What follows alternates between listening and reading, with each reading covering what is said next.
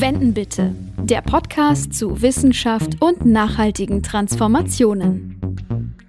Hallo zurück zu Wenden bitte und natürlich Happy Jubiläum, denn wir nehmen heute schon die 20. Folge unseres Podcasts Wenden bitte auf. Die Zeit ist ganz schön verflogen. Ich bin Nadine Kreuzer, an meiner Seite ist wie immer Mandy Stossig vom Öko-Institut. Du bist da zuständig für die Kommunikation und zurück aus dem wohlverdienten Urlaub mit aufgeladenen Batterien. Und wir haben uns diesmal ein ziemlich großes, ein übergeordnetes Thema vorgenommen und freuen uns sehr auf diese Runde. Ja, herzlich willkommen auch von mir. Ähm, aufgeladene Batterien, stimmt, absolut. Die brauchen wir auch, weil das Thema ist äh, tatsächlich groß. Es geht um nichts Geringeres als die nachhaltige Transformation im Ganzen. Denn Transformation steht ja auch über all diesen Wänden drüber, über den wir hier im Podcast immer gesprochen haben. Und die Frage ist halt, wie gelingt sie nun die nachhaltige Transformation?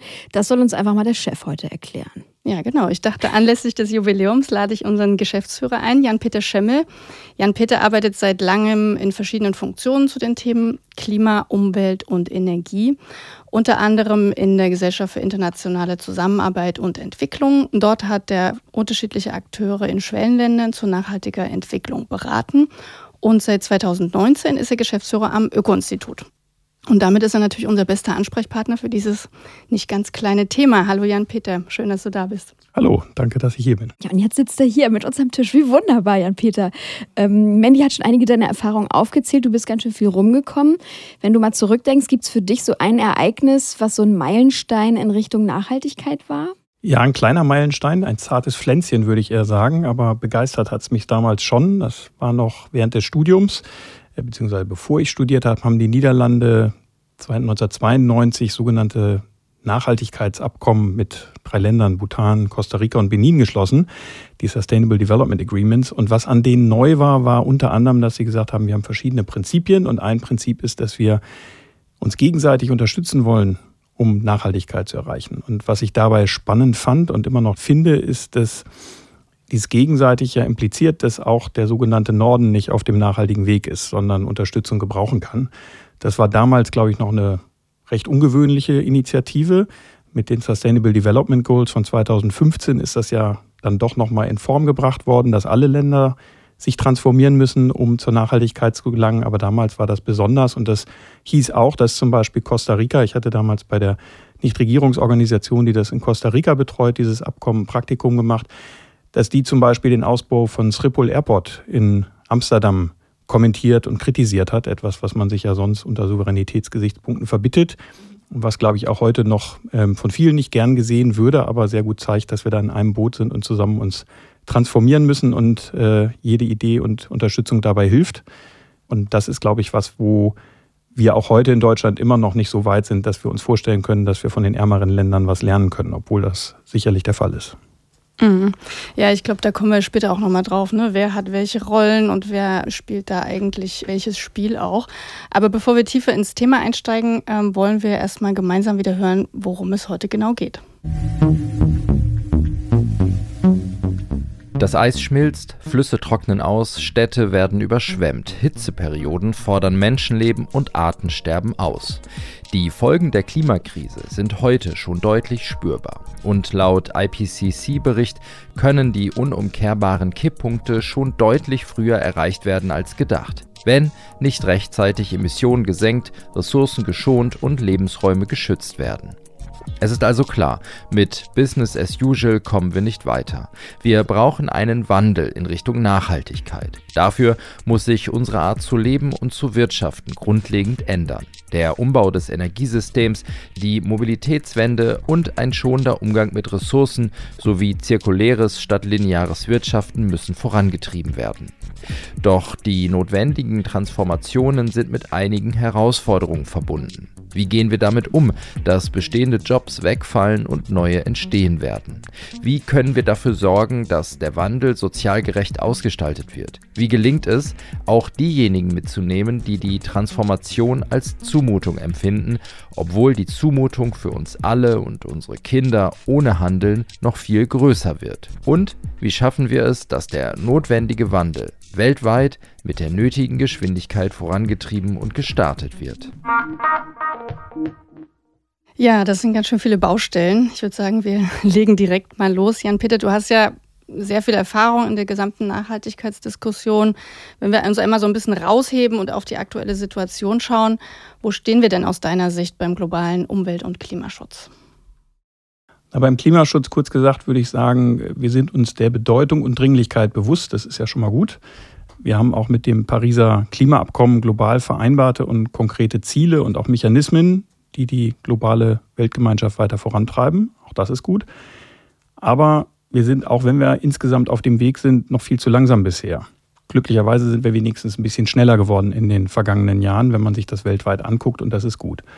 Was die anderen Umweltprobleme angeht, jenseits des Klimas, sieht es leider nicht so positiv aus. Die große zweite Krise, die Biodiversitätskrise, der rapide Verlust an Arten, Ökosystemen und genetischer Vielfalt, da haben wir gerade einen Raubbau unserer Lebensgrundlage und ich glaube, das unterschätzen wir noch. Ähm, sowohl in der Wirtschaft als auch in den Gesellschaften hier in Deutschland und weltweit. Da hinken wir sowohl was die Wahrnehmung angeht, was die Dringlichkeit und Entschlossenheit angeht zum Handeln, noch viele Jahre hinter dem Klimaschutz hinterher. Ähm, wir können dann wenigstens lernen vom Klimaschutz, die Art, wie die Abkommen gemacht werden. Äh, da guckt sich die Biodiversitätscommunity viel ab, aber wir sind da viel zu langsam. Und ähnliches gilt eigentlich auch beim Überschreiten planetarer Grenzen beim Stickstoff- und Phosphateinsatz oder beim Meeresschutz. Wenn wir mal uns auf Deutschland konzentrieren, du hast ja gesagt, dass wir in vielen Feldern ja eigentlich wissen, was zu tun ist, aber irgendwie kriechen wir nur voran. Warum geht es nicht vorwärts? Also mit deiner Erfahrung auch aus den letzten Jahren, du hast dann so viel gemacht und damals, du hast von dem Abkommen, was dich damals so inspiriert hat, anfangs berichtet und du beobachtest das ja schon seit Jahren. Warum kommen wir verdammt nochmal nicht voran? Ja, zum einen, glaube ich, muss man ja verschiedene Phasen und Schritte durchlaufen, um bei einer Transformation loszulegen. Das eine ist, man muss erstmal das Problem als solches erkennen. Man muss erkennen, dass man selbst Teil des Problems ist, dass man eine Rolle und Verantwortung hat, das Problem zu lösen. Und dann, wenn man das alles hat, muss man sich über Ziele einig werden und Mechanismen, wie man die nötigen Veränderungen voranbringt. Und da sind wir beim Klimawandel zwar schon durch diese Phasen durch, aber wenn man sich anguckt, wie lange das dauert, sprachst du an die Zeit, dann ziemlich lange. Also wenn man jetzt mal sagt, der Startpunkt ist vielleicht der erste Bericht des zwischenstaatlichen Ausschusses über Klimaveränderung, des sogenannten IPCC, der ist 1990 vorgelegt worden. Im gleichen Jahr begannen die Verhandlungen zur Verabschiedung der Klimarahmenkonvention, innerhalb derer dann nachher diese ganzen Kyoto-Protokolle und Pariser Abkommen und so entwickelt wurden. 1990, jetzt haben wir 2023, das heißt, äh, da sind wir jetzt 33 Jahre dran und damit mehr als die Zeit, die uns noch bleibt, um weltweit klimaneutral zu werden. Es zeigt also, dass man Zeit braucht, um diese Schritte zu durchlaufen, sich bewusst zu werden, das Problem anzunehmen. Und das ist, glaube ich, auch recht verständlich, weil man natürlich damit auch eingesteht, dass man vorher etwas nicht nachhaltig gemacht hat, falsch gemacht hat. Vielleicht teilweise nicht aus bösem Willen oder äh, auch nicht mit dem Wissen, dass es so ist, aber über diese Zeit ist das Wissen generiert worden. Man muss das für sich annehmen, jeder Einzelne, jede Gesellschaft für sich die Verantwortung übernehmen und bereit sein, dann zu handeln. Und gleichzeitig weiß man dabei, dass es sehr hohe Kosten, vielleicht große Veränderungen mit sich bringen wird, vor denen man wahrscheinlich auch ein bisschen Angst hat. Und man braucht sehr viel Mut. Und politische Systeme machen es den Entscheidungsträgerinnen nicht immer einfach, mutig voranzuschreiten. Und wenn man als Bürgerin oder Bürger das in den Medien beobachtet, dann manchmal gibt es ja so Phasen, da ist der Klimaschutz total präsent, dann kommt aber irgendeine Krise, Covid zum Beispiel, und dann ist der Klimaschutz wieder hinten dran. Und dann muss er erstmal wieder sich ins Bewusstsein zurückkämpfen, oder? Also wie, wie empfindest du das? Ja, wobei ich denke, dass die Klimakrise jetzt in jüngerer Zeit, auch da haben wir, denke ich, Fortschritte in der jüngeren Zeit erlebt, gar nicht mehr so in den Hintergrund rutscht, wenn wir andere Krisen haben. Wenn wir uns angucken, bei der Finanzkrise zwischen 2008 und 2011, da waren die Antworten der Staaten noch nicht so stark, was den Klimaschutz angeht. Die Integration von Klimaschutz als einen möglichen Mobilisierungsfaktor für Kapital, als ein mögliches Investitionspotenzial, ähm, als ein mögliches Potenzial für die wirtschaftliche Entwicklung. Das ist zum Beispiel bei den Konjunkturpaketen im Rahmen der Corona-Krise schon ganz anders gewesen. Da haben viel mehr Staaten viel offensiver das Thema angegangen und integriert. Auch in Deutschland wurde es stärker integriert. Wenn wir uns angucken, ähm, mit dem Ukraine-Krieg war es auch so, dass nicht gesagt wurde, jetzt müssen wir Klimaschutz hintanstellen, sondern erneuerbare Energien wurden zu Freiheitsenergien deklariert, weil man die Verbindung gesehen hat, dass das die Souveränität stärken kann, die Energieunabhängigkeit stärken kann. Das heißt, wir sind mittlerweile da schon, glaube ich, auf einer Ebene, wo das Klimathema, auch wenn es dann nicht jeden Tag in der Zeitung ist, trotzdem weiter bedient wird ähm, und wo man äh, das auf dem Schirm hat und nicht mehr in ständigen Gegensätzen denkt, sondern durchaus die Chancen sieht, wie Klimaschutz zur Lösung der anderen Krise beitragen kann oder zur Abmilderung ihrer Wirkungen. Und ähm, du sagst, das wird schon angegangen, aber offensichtlich, das hast du ja auch vorher gesagt, äh, geht es auch nicht schnell genug dann in bestimmten Feldern. Was sind denn so die dringendsten Aspekte eigentlich, die jetzt passieren müssen? Naja, im Großen und Ganzen wissen wir eigentlich, welche Lösungsansätze wir brauchen. Ich würde mal neun runterdeklinieren, halt kurz, damit es nicht zu langweilig wird. ähm, aber eigentlich sind sie relativ klar. Wir müssen erstens raus aus den fossilen Energieträgern. Da sind wir schon bei. Aber ähm, das ist natürlich für viele andere Länder und auch für uns trotzdem ein Kraftakt und brauchen den schnellen Ausbau der Erneuerbaren, vor allen Dingen Wind- und Solarkraft. Zweitens, wir müssen Gebäude schneller und mehr Gebäude energetisch sanieren und den Gebäudesektor elektrifizieren. Drittens, wir müssen bei der Mobilität stärker vom motorisierten Individualverkehr auf den öffentlichen Verkehr und die Schiene verlagern und auch den Verkehrssektor insgesamt elektrifizieren. Viertens, wir müssen Energie- und Ressourceneffizienzpotenziale heben. Fünftens, wir müssen grünen Wasserstoff für besonders energieintensive Industrien zur Verfügung stellen, wo es keine Alternative gibt. Sechstens, wir müssen von linearen zu zirkulären Geschäftsmodellen kommen und unsere Wirtschaft in eine wahre Circular Economy transformieren. Siebtens, wir müssen Landwirtschaft und Ernährung stärker von Fleischproduktion und Konsum auf andere Lebensmittel umstellen. Achtens, wir müssen sicherstellen, dass Wälder und Böden mehr CO2 aufnehmen und binden und die Wälder auch für mehr Resilienz gegen Klimawandel umbauen. Und neuntens, ähm, das wird gerne oft vergessen, aber ich glaube, ohne das geht es auch nicht, müssen wir insgesamt weg von einem immer mehr an materiellem Konsum und Materialdurchsatz und hin zu einem mehr an Lebensqualität und auch Suffizienz. Das heißt, das tun, was für uns ausreichend ist und nicht immer nur ans Meer denken. Da hast du ja wirklich ähm, das klingt den, nach einer tollen den, ganzen, den ganzen Sack einmal aufgemacht. Ähm, wenn ich da so drüber nachdenke, das sind ja dann total unterschiedliche Akteure, ne, die da aktiv werden müssen. Also fossile Energien raus, Erneuerbare rein, Gebäude, Mobilität und so weiter. Wie kriegen wir die denn alle zusammen, beziehungsweise wie kriegen wir die denn alle auf den Weg für diesen Wandel? Also wer hat da vielleicht auch den größten Hebel erstmal? Von der Wunschliste ist das eine lange, aber das macht es vielleicht auch deutlich. Ihr hattet vorhin gesagt, ein großes Thema, Transformation. Wäre es nur eins davon, dann wäre es keine Transformation.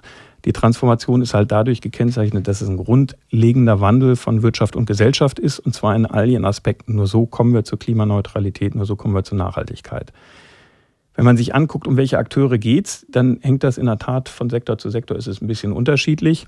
Ich glaube, was klar ist, ist, dass Politik eine wichtige Rolle spielt, um den Rahmen zu setzen, damit die anderen Akteure Anreize zu haben, sich so zu verhalten, wie wir es für den Klimaschutz brauchen.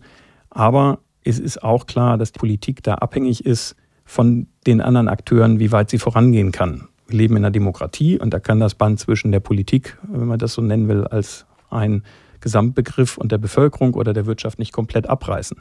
Und das heißt, auch diese Akteure haben eine Verantwortung, für sich mitzugehen und können nicht nur auf die Politik verweisen. Der Citoyen sozusagen, der politische Bürger, kann nicht die ganze Zeit sagen, so geht's nicht, ich gehe nicht mit, ich unterstütze die Politik nicht, wenn sie vorangeht und dann gleichzeitig als Bourgeois, als Wirtschaftsbürger sagen, äh, ich würde ja gerne, aber wenn sich das wirtschaftlich nicht rechnet, hier das äh, klimafreundlichere Produkt zu kaufen, dann mache ich das auch nicht. Wie könnte man dann diese Widerstände auflösen? Also wenn wir so viel unterschiedliche individuelle Interessen haben, wie kriegt man die Leute an einen Tisch? Gibt es da irgendwie eine Strategie, wenn du jetzt sagst, das wäre doch die Lösung, so müsste man es machen? Ja, die eine Lösung gibt es sicherlich nicht. Ich glaube, was schon mal wichtig ist, ist, wenn wir jetzt an die unterschiedlichen Akteure denken, dass die Politik ähm, eine wichtige Rolle hat, eine Richtungsklarheit vorzugeben. Das heißt, dass klar ist, erstens, wir wollen in Richtung Klimaneutralität. Das haben wir mit den Klimazielen, die wir haben. Zweitens aber auch, dass die Politik da, wo es klar ist, auch Technologiepfade mit eindeutig formuliert. Wenn eine Technologie entwickelt ist, marktreif ist, einen schnellen Markthochlauf liefern kann, dann haben wir im Moment auch nicht die Zeit, noch auf drei, vier andere Neuerfindungen zu warten, die noch gar nicht marktreif sind. Und dann ist es auch Rolle der Politik, das zu unterstützen, dass dieser Markthochlauf funktioniert, dass die Infrastruktur ist, aber eben auch, dass einfach die Richtungsklarheit da ist, damit es die Investitionssicherheit gibt. Die Transformation gibt genug Unsicherheiten und wenn die Politik dann nicht da, wo sie Sicherheit geben kann, die nicht gibt, dann werden wir insgesamt zu langsam sein. Mhm. Planungssicherheit ist auch so ein wichtiges genau, Wort. Genau, ne? richtig. Mhm. Wenn du sagst, alle müssen sozusagen in so einem Zusammenspiel sein, ne? liegt dann da nicht auch eine Gefahr zu scheitern? Also wenn einer ausschert, dann versagen wir?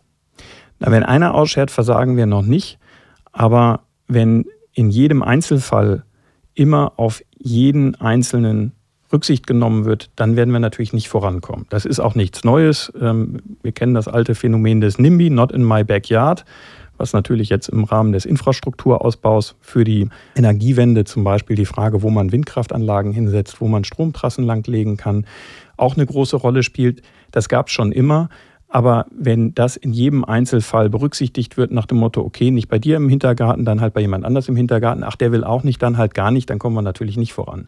Gleichzeitig kann es auch nicht sein, das Leuten einfach aufzudrücken, sondern da müssen wir gucken, dass wir bei den Beteiligungsprozessen, dass wir die weiter ernst nehmen natürlich und dass wir sie vielleicht viel früher auch anfangen und ernster nehmen, als das manchmal der Fall ist. Die Erfahrung ist da durchaus positiv, dass man, wenn man sehr früh mit Beteiligungsprozessen, mit Ernstgemeinden einsteigt, dass man dann auch die Bevölkerung mitnehmen kann. Und der andere Punkt ist, dass man vielleicht auch noch mehr, und auch da gibt es schon Beispiele, über Ausgleichsmechanismen nachdenkt, dass diejenigen, die auch die Nachteile der Ansiedlung haben, trotzdem von den Vorteilen dieser Technologie auch mit profitieren können.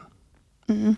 Oft hören wir ja auch noch das Argument, äh, also neben so Beteiligung und ähm, Ausgleich, die Energiewende ist nicht genug sozial abgefedert. Ne? Das wird ja auch oft angebracht, um die Transformation auszubremsen. Aber dann sind gleichzeitig gar nicht so die Ärmsten der Gesellschaft gemeint, die wirklich Unterstützung bräuchten, sondern vielleicht auch so mittlere Einkommensgruppen, die dann bestimmte Investitionen eigentlich ja auch selbst stemmen könnten. Wie siehst du dieses Spannungsfeld? Was sind da für dich so wichtige Punkte?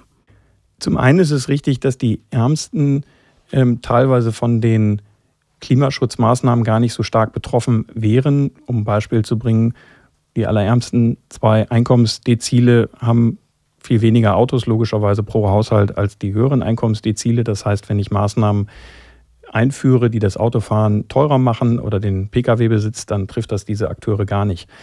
Genauso, wenn es um Flugreisen geht, zum Beispiel in den Urlaub, können die sich gegebenenfalls auch viel weniger leisten als äh, Leute aus den mittleren oder höheren Einkommensdezilen. Gleichzeitig ist es so, dass auch die Ärmsten oft stärker unter den negativen Auswirkungen von klimaschädlichen Verhaltensweisen leiden. Sie wohnen zum Beispiel eher an stark befahrenen Straßen, sind damit mehr Luftverschmutzung ausgesetzt und Lärm. Sie haben kleinere Wohnungen, weniger Balkone, eher kein Garten, sind auf öffentlichen Raum angewiesen, der dann gegebenenfalls vor allem mit Autos vollgestellt ist von Leuten, die mehr Geld haben, anstatt zur Verfügung zu stehen für Spielflächen und ähnliches. Insofern ist es da etwas, wo oft von den Ärmsten geredet wird, aber gar nicht die Ärmsten gemeint sind. Trotzdem haben natürlich auch die in den mittleren Einkommensdezilen oder unteren mittleren Einkommensdezilen Belastungen, die wir ernst nehmen müssen. Wenn wir an den Gebäudebereich denken, dann gibt es natürlich ähm, Menschen, die ihr ganzes Geld und ihr ganzes Erspartes in den Hauskauf gesteckt haben, um ein Eigenheim zu haben, die aber dann nichts Erspartes übrig haben, um da noch große Investitionen zu tätigen. In solchen Fällen braucht es dann entsprechende Förderprogramme, die diese Investitionen sehr großzügig mit unterstützen. Da gibt es auch teilweise welche von. Da können wir aber in Deutschland sicherlich noch besser werden, was die Zielgerichtetheit angeht und versuchen, weniger Mitnahmeeffekte bei denjenigen, die sich eigentlich Investitionen leisten könnten, in den oberen Einkommensdezilen mitzufinanzieren. Das würde uns dann auch mehr Volumen geben, was wir auf mehr Haushalte, die es wirklich benötigen, verteilen könnten. Wenn wir jetzt mal übergreifender denken, also die ganzen Veränderungen, die wir brauchen, die betreffen ja tatsächlich uns alle.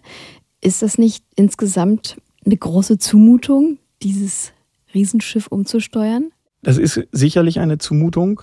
Gleichzeitig kann man auch genauso sagen, es nicht umzusteuern, ist eine noch viel größere Zumutung. Das war ja auch im Einspieler schon nicht nur für unsere eigene Gesellschaft, selbst die Leute, die jetzt schon leben, aber halt auch noch in 40 Jahren leben werden, für die nächsten Generationen sowieso, aber auch schon für die Bevölkerung in anderen Ländern. Wir sehen das ja, wenn man jetzt das Klimathema nimmt, die Auswirkungen der Klimakrise in vielen anderen Ländern sind viel, viel stärker als hier bei uns. Die Zunahme von Extremwetterereignissen, Riesenüberflutung in Pakistan, riesige Dürren, aber auch in Deutschland merken wir es zunehmend. Und ich glaube, das macht auch deutlich, dass wir die eine Zumutung gegen die andere Zumutung abwägen müssen. Und wenn wir das nach vorne denken, was wir jetzt schon sehen an Konsequenzen der Klimakrise, auch bei uns in Deutschland, dann wird, denke ich, deutlich, dass die Zumutung, die wir jetzt vor uns haben, durch die Transformation deutlich geringer ist als die Zumutung, die wir und unsere Nachkommen vor sich haben, wenn wir nicht handeln. Mhm. Ja, auf der einen Seite haben wir dann die Zumutung, auf der anderen Seite Ängste, dass die Leute sagen, ich, ich weiß nicht, wie es weitergehen soll. Kann man überhaupt noch Kinder in diese Welt setzen? Ähm, wird ja oft zu Recht geäußert, oder? Wie geht man mit solchen Ängsten um? Na, ich glaube, Ängste, genauso wie Widerstände auch bei Transformationen, muss man ernst nehmen, muss gucken, was ist an ihnen dran und muss gucken, kann, kann man sie adressieren und wo und wie kann man sie adressieren. Ich glaube, ein wichtiger Punkt ist aber auch, dass wir bei der Transformation, wenn wir die nötige Motivation und Mobilisierung hinkriegen wollen, die wir brauchen, denn da muss die ganze Gesellschaft mitmachen, die ganze Wirtschaft, dass wir dann auch weg von einem Angstdiskurs müssen oder weg von einem primär negativen Krisen- und Risikodiskurs und auch die Chancen, die im Klimaschutz stecken und die Potenziale deutlich machen.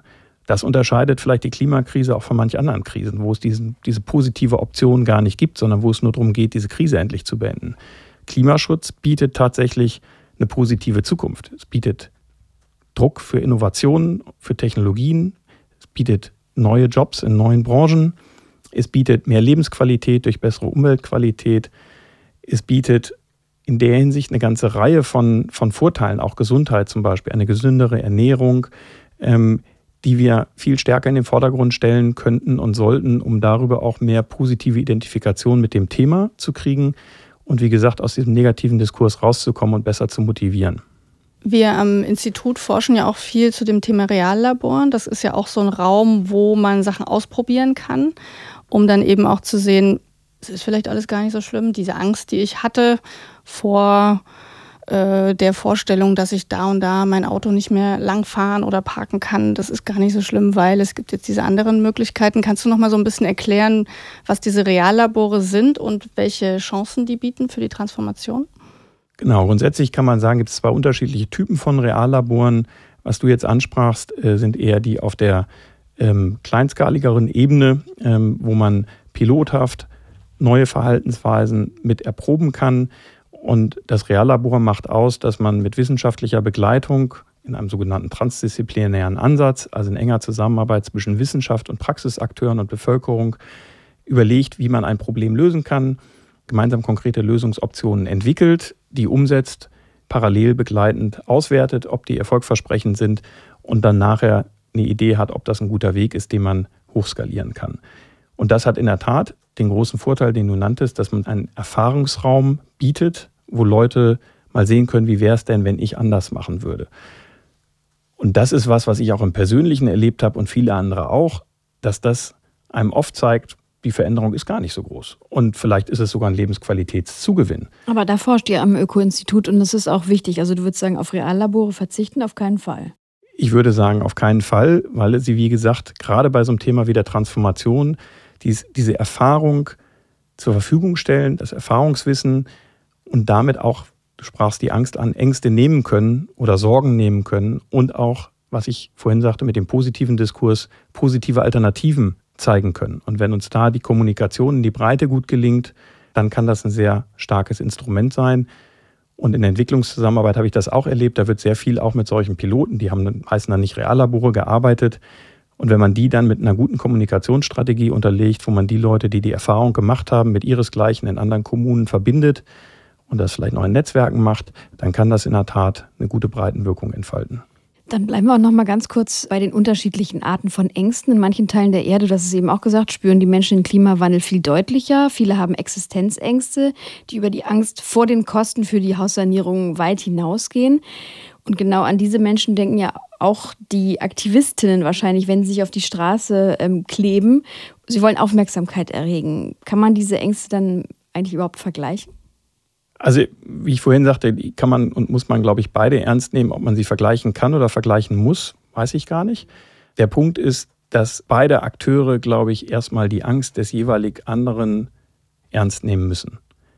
Da habe ich manchmal im aktuellen Diskurs den Eindruck, das ist nicht unbedingt gegeben, sondern wir sind in einem zunehmend ideologisierten, oft auch populistisch und auf Polarisierung ausgerichteten Diskurs unterwegs wo eine ganze Reihe von Akteuren in Politik und Medien im Moment, finde ich, nicht die Rolle spielen, die sie spielen müssten, um die Kapazität der Gesellschaft zur Krisenbewältigung voranzubringen. Wenn man die Ängste der jeweils anderen Seite ernst nimmt und anfängt, in Dialog zu kommen, dann kommt man erstmal, glaube ich, auf eine sachlichere Ebene und kann gemeinsam überlegen, was sind gangbare Wege. Und das ist, glaube ich, das, was wir gerade jetzt mehr brauchen, einen etwas versachlichten Diskurs. Und dafür, wie gesagt, ist es wichtig, dass man die Ängste des anderen anerkennt und ernst nimmt. Denn in jedem Einzelfall sind sie ja durchaus auch sehr existenziell. Wenn ich zum Beispiel Eigenheimbesitzer bin und kein Erspartes habe, dann ist es vollkommen klar, dass ich mich auch Stichwort Verschuldung und sowas fragen muss, wie kann ich die Investitionen in mein Haus leisten, die ich leisten muss, um da ein klimaneutrales Haus nachher zu haben. Gleichzeitig kann ich nicht deswegen die Ängste des anderen ideologisieren und sagen, das ist unmöglich, was die machen. Denn bei denen geht es auch um Kosten zum Beispiel. Denn alles, was wir jetzt nicht machen, werden die, die nach uns kommen, finanzieren müssen. Und sie haben dafür viel weniger Zeit, als wir haben, wenn wir jetzt anfangen. Und sie haben gleichzeitig viel höhere Kosten, weil wir nicht tätig geworden sind, weil sie ja die Anpassungskosten auch bezahlen müssen und weil sie die negativen Auswirkungen der Klimakrise auch bezahlen müssen.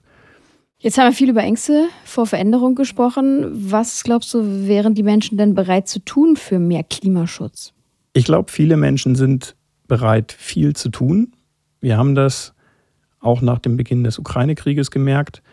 Als es um die Sorge ging, kommen wir gut durch den nächsten Winter, ähm, wir müssen Gas sparen, dass tatsächlich die Leute ihr Verhalten geändert haben und Gas gespart haben.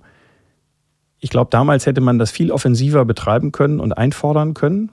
Da hat man gemerkt, da gibt es eine, eine, Zurückhaltung bei der Politik, vielleicht aus Sorge, dass das die Bevölkerung nicht mittragen würde. Aber ich finde, es ist ein Zeichen, das zeigt, wenn die Leute realisieren, dass es hart auf hart kommt, dass es wichtig ist, dass sie handeln. Ich erlebe auch ansonsten im Umfeld, dass viele Leute sagen, ja, was soll ich denn jetzt machen? Ist jetzt vegan besser als vegetarisch? Oder wie wichtig ist es denn jetzt, dass ich ein Baumwoll-zertifiziertes T-Shirt trage oder nicht? Oder ist das nur ein Wasserthema?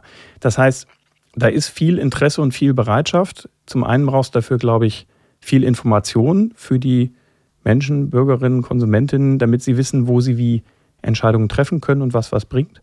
Und zum anderen braucht es aber natürlich auch, das wird nicht über Informationen alleine gehen, die Rahmensetzung, was die Preise angeht, damit es auch unter ökonomischen Gesichtspunkten einfacher ist, das zu machen, was auch das Bessere ist für den Klimaschutz.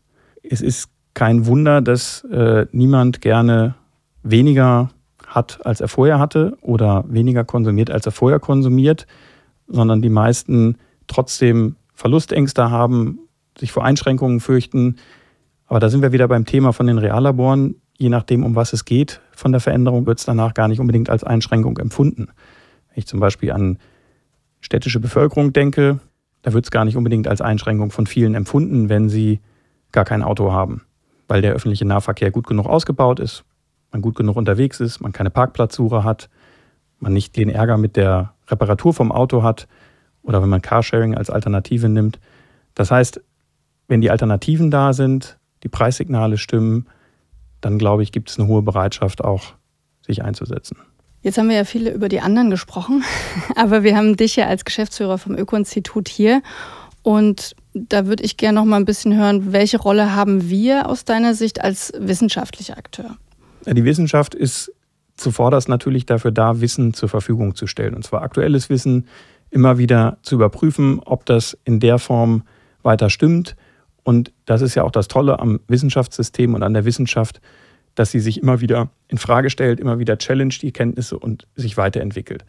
Dabei hat die Wissenschaft zwei Rollen in dieser Frage bei der Klimapolitik. Zum einen eher das Wissen um den Klimawandel und wie weit der fortgeschritten ist und wie sich das Erdsystem entwickeln wird, weil wir das als Rahmen brauchen, um ableiten zu können, wie stark müssen wir den Klimaschutz wie schnell vorantreiben. Und das andere ist, wenn wir das dann wissen und daraus die Ziele abgeleitet haben, dass wir dann gucken müssen, wie kriegen wir das denn umgesetzt. Das Öko-Institut ist eher bei letzterem unterwegs. Das heißt, wir gucken, mit welchen Maßnahmen und Instrumentierungen können wir welche Klimaziele voraussichtlich erreichen.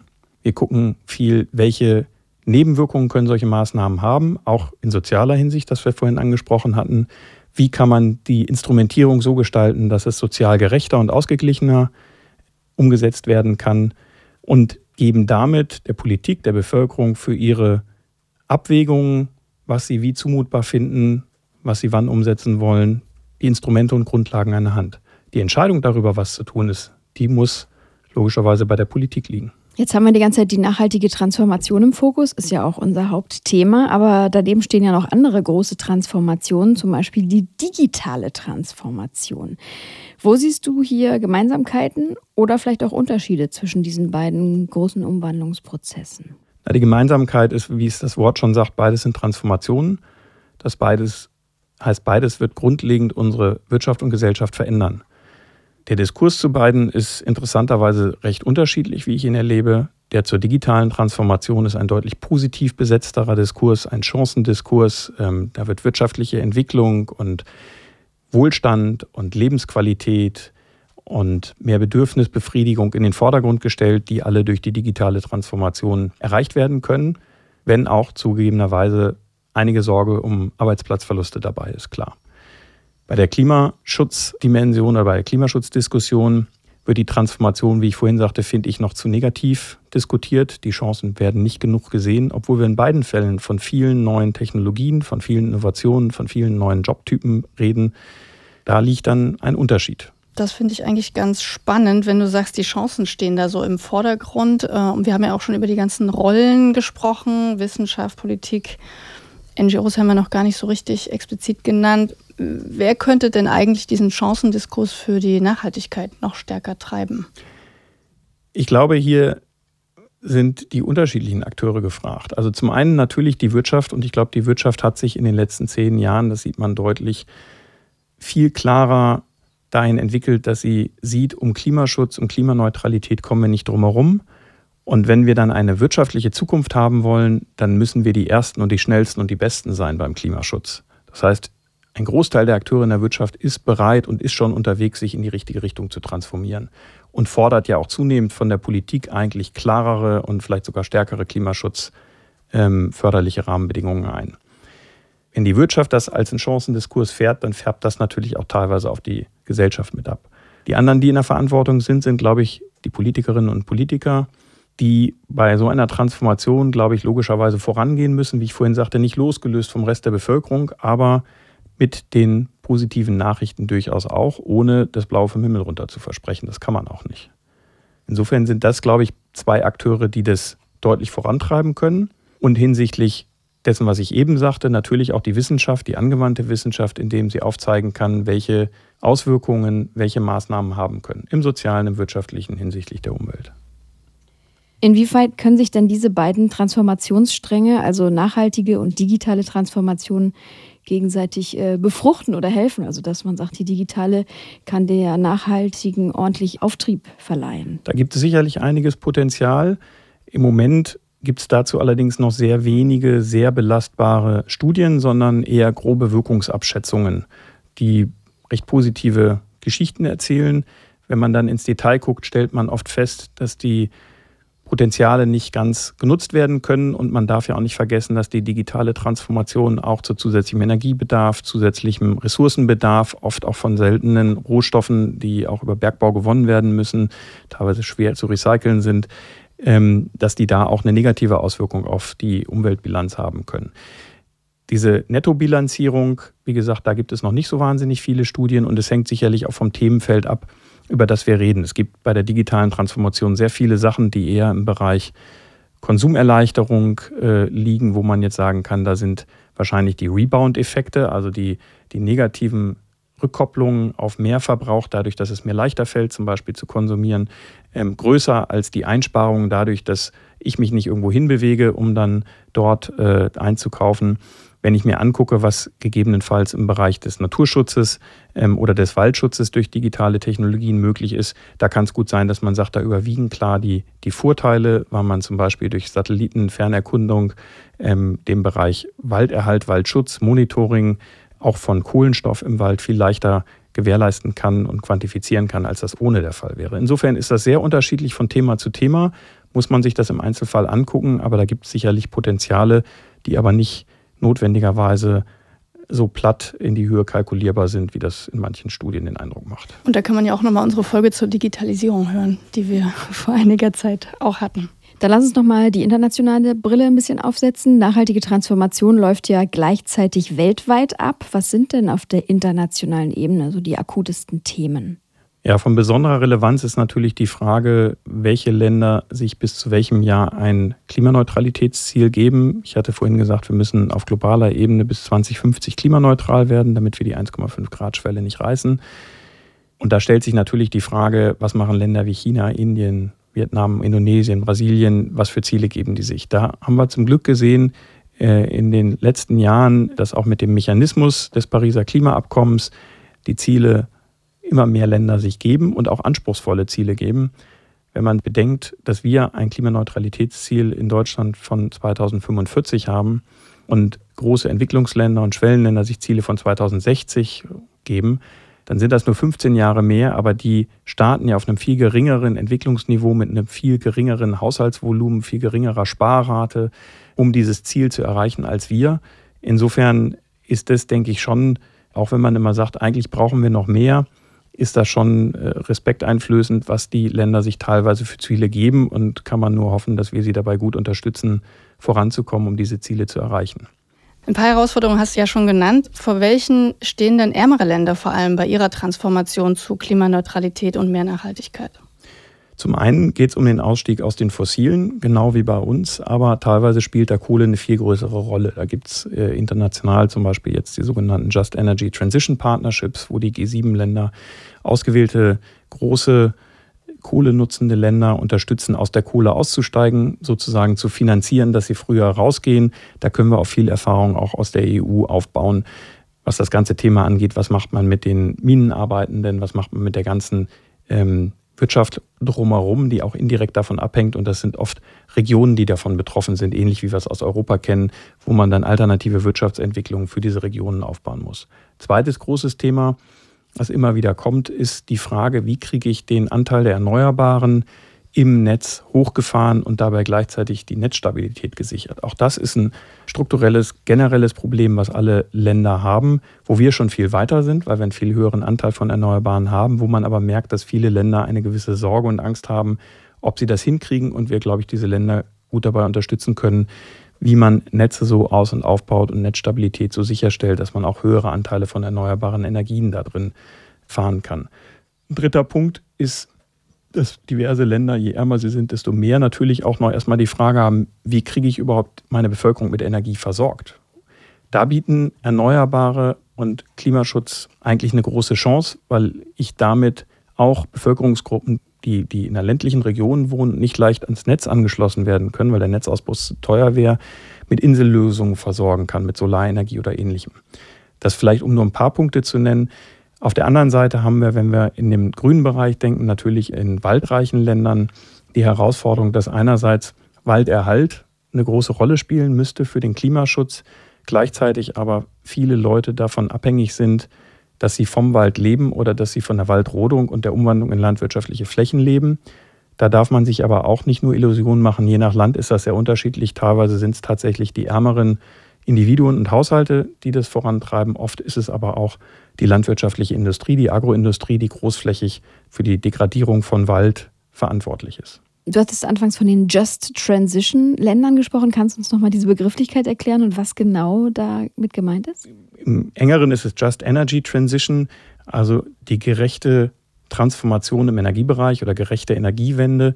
Ähm, letztendlich steht dahinter die Frage, wie kann ich die Transformation des Energiesystems von einer fossilen Basis auf eine Basis von Erneuerbaren umstellen und dabei gleichzeitig die sozialen Zumutungen und Auswirkungen reduzieren und abfedern und eine ökonomische Alternative auch für alle Bevölkerungsgruppen, die betroffen sind, bieten. Mhm. Und dann wurden dann Länder ausgewählt, das sind dann so Just Transition Länder. Was für Erfordernisse haben die, damit man sagt, das ist ein Just Transition Land? Das ist letztendlich ein internationales Zusammenkommen gewesen, wo Länder mit der G7 im Austausch waren, ähm, angesprochen wurden auch oder auf die G7 zugekommen sind, ähm, um zu schauen, äh, ob man da zusammenarbeitet. Konkret ist das Südafrika, Indonesien, Vietnam, jüngst auch Senegal.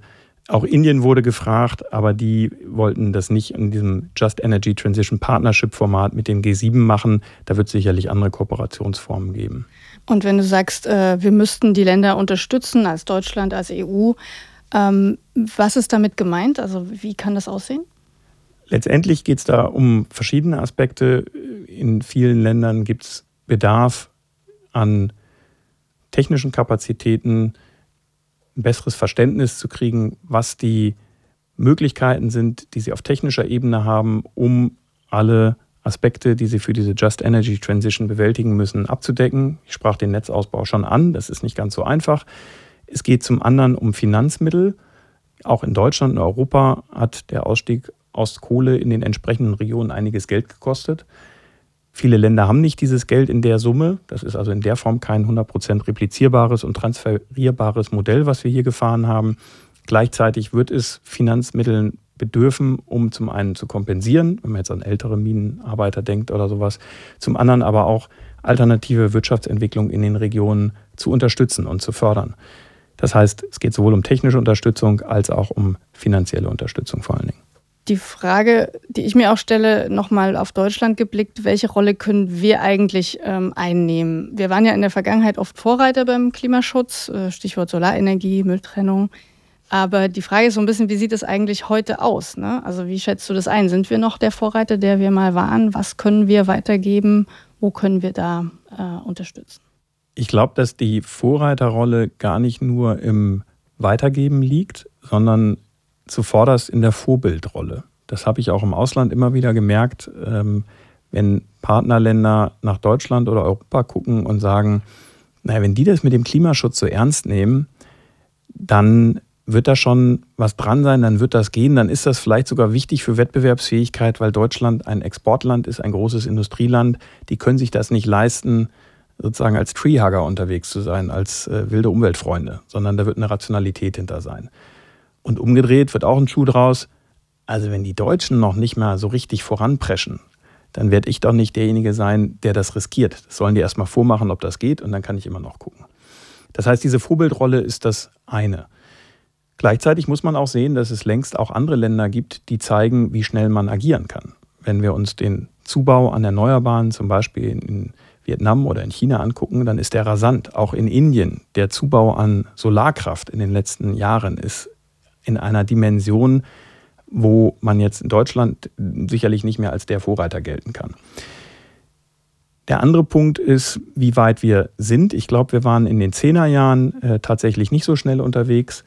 Der European Green Deal hat auf europäischer Ebene eine enorme Dynamik entfaltet. Und es ist bemerkenswert, finde ich, dass diese Dynamik der Kommission, die Agenda voranzutreiben, auch gehalten hat, trotz Corona, trotz Ukraine-Krieg.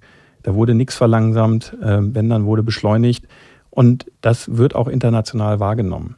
Es ist aber auch gut, dass wir diesen, äh, diese Geschwindigkeit dahinlegen, weil andere Länder gar nicht nur aus Klimaschutzgründen, sondern auch aus wirtschaftlichen Gründen den Klimaschutz als Motor für die Transformation ihrer Wirtschaft in Richtung Zukunft sehen. Wenn wir uns den Inflation Reduction Act in den USA angucken, dann ist es ein Riesenprogramm zur Förderung von erneuerbaren Energien, Elektromobilität und Klimaschutz, was, da bin ich ganz sicher, auch die amerikanische Wirtschaft in die Richtung deutlich befeuern wird und eine Dynamik entfaltet. Und wenn wir uns China angucken, dann haben die Chinesen schon vor vielen Jahren entschieden, dass Elektromobilität nicht nur aus Klimaschutzgründen, sondern auch aus wirtschaftspolitischen und industriepolitischen Gründen für sie eine Technologie ist und ein Weg ist, den sie gehen wollen und haben damit einen globalen Pfad geprägt, einen Technologiepfad, äh, auf den dann auch Länder wie Deutschland, die im Automobilbereich auf Export angewiesen sind, mit China als einem sehr, sehr entscheidenden Absatzmarkt, das nur werden nachvollziehen können. Das heißt, Vorreiter sein neben der Vorbildfunktion hat auch die Funktion, dass es für unsere Wirtschaft die Zukunftsfähigkeit sichert. Und das ist, glaube ich, zunehmend in Deutschland, hat man durchdrungen. Aber wenn man sich andere Länder anguckt und andere Blöcke, China, USA, dann merkt man auch, dass es höchste Zeit wird, dass wir da noch einen Zahn zulegen. Also das heißt, wir können auch was lernen andersrum. Klar. Und wenn man dann auf andere Partnerländer mal schaut, mit denen wir zusammenarbeiten, also Stichwort Wertschöpfung und Wohlstandswachstum, liegt dann oft bei uns als Industrienation. Wie kriegen wir es hin, dass auch in diesen Partnerländern sowas direkt stattfindet und dass sie profitieren vor Ort?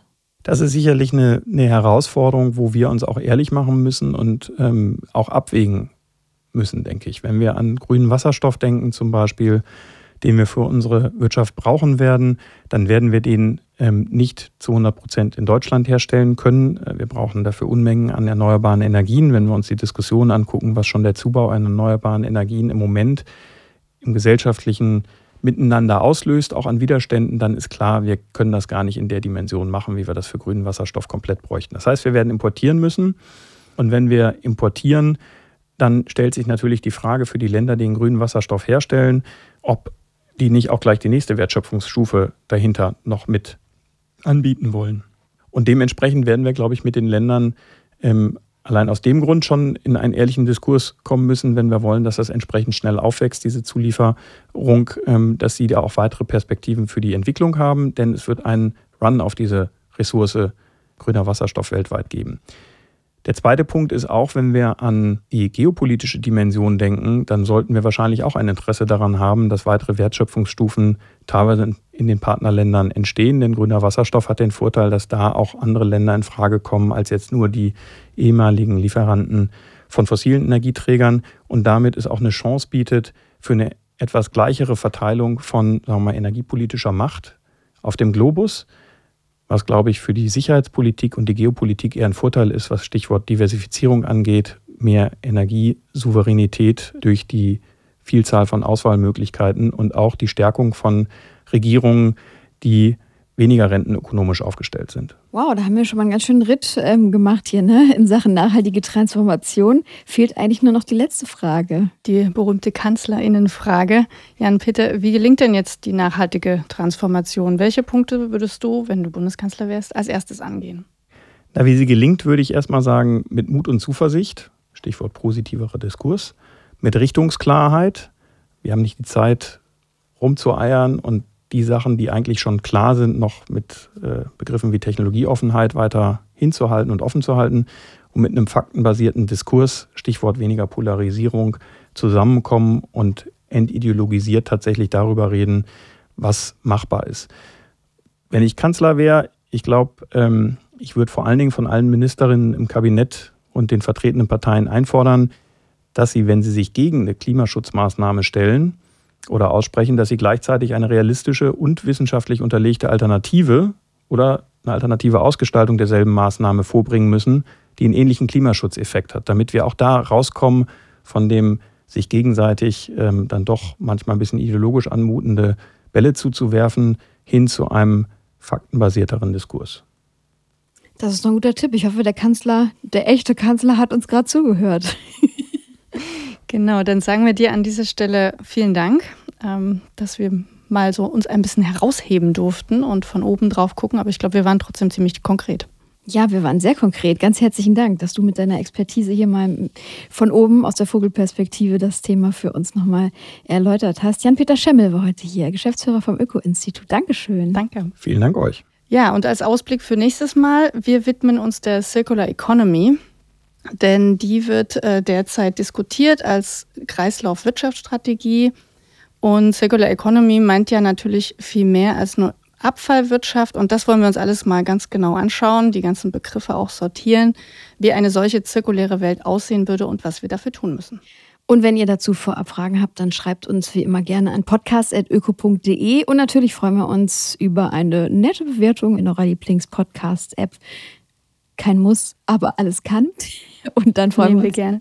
auf ein Wiederhören beim nächsten Mal. Bis dahin. Tschüss. Tschüss. Wenden bitte. Der Podcast zu Wissenschaft und nachhaltigen Transformationen.